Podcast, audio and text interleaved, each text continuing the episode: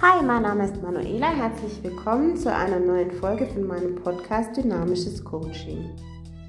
Heute geht es um den Nutzen und die Vorteile einer kurzen Teambesprechung vor Arbeitsbeginn.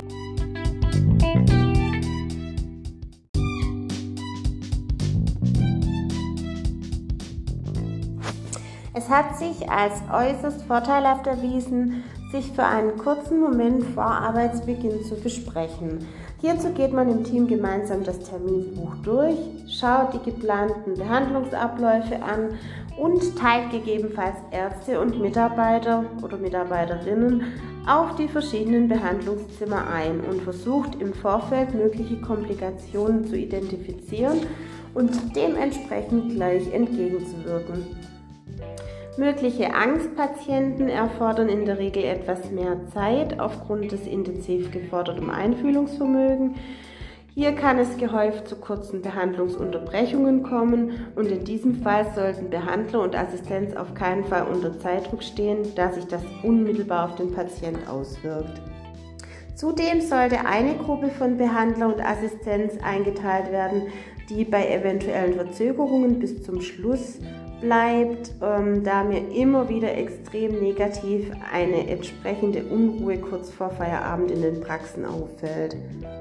Hier sollte man auf jeden Fall die Arbeitszeit so einteilen, dass eine Gruppe vor Behandlungsbeginn antritt und die zweite Gruppe das Schlusslicht bildet.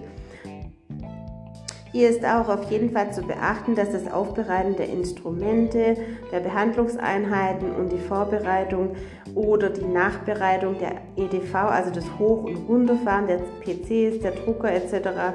sowie die Datensicherung extrem Zeit in Anspruch nehmen können aber auch unvorhergesehene Behandlungskomplikationen oder Schmerzpatienten können den Ablauf durcheinander bringen. Wobei ich hier noch einmal ausdrücklich für das Einplanen solcher unvorhersehbarer Fälle hinweisen möchte. Ein täglicher Puffer für Ablenkungen des strukturierten Ablaufs ist unbedingt einzuplanen. Und sollte einmal nichts Außergewöhnliches den Praxisalltag auf den Kopf stellen und der Puffer sollte nicht benötigt werden, kann man zusammen eine Tasse Tee oder Kaffee oder Kaba trinken und für einen kurzen Moment innehalten und genießen. Der nächste Andrang in der Praxis kommt bestimmt.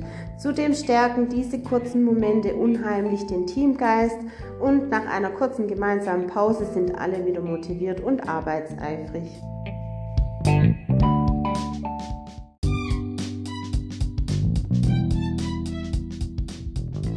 Wenn also diese Punkte vor dem Behandlungsbeginn durchgesprochen wurden, sollte man noch einen kurzen Blick darauf werfen, ob man irgendwelche bestimmten Geräte oder ähnliches im Laufe des Tages benötigt, die sich eventuell nicht in unmittelbarer Praxisnähe befinden.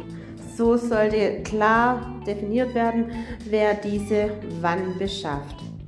Wenn nun keine weiteren Fragen und Wünsche mehr offen sind, kann man gut vorbereitet starten. Das war's auch schon von mir für heute und vielen Dank fürs Zuhören. Bis zum nächsten Mal.